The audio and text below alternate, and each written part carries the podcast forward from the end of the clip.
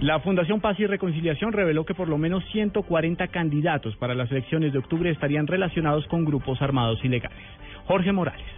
El coordinador de la Fundación Paz y Reconciliación, Ariel Ávila, declaró que de acuerdo a una investigación realizada por el observatorio, en el país hay por lo menos 140 candidatos a alcaldías y gobernaciones a las próximas elecciones de octubre que estarían relacionados con grupos ilegales. Tenemos los casos, por ejemplo, de Jorge Coral Rivas, que va a la gobernación del Putumayo por el Partido Conservador, que tiene una grabación con un jefe de una vacrí llamado Añas Górgora, donde tiene plata para una campaña. El caso también de Arnold Fogasca, del Partido Conservador, a la gobernación de Caquetá, conocido como el patrón de patrones, que a pesar de que Marta Lucía Ramírez y Barquín niegan la relación con él, nosotros tenemos la foto donde ellos ahí influyen por los avales de él. El caso de Iber Tavera, que fue capturado el año pasado y aún así el Partido Liberal, Horacio Serpa, le dio el aval. Ávila enfatizó en que a diferencia de elecciones anteriores, ahora varios de los cuestionados se han lanzado por los partidos tradicionales y afirmó que este es un fenómeno en crecimiento en Colombia. Jorge Eduardo Morales, Blue Radio.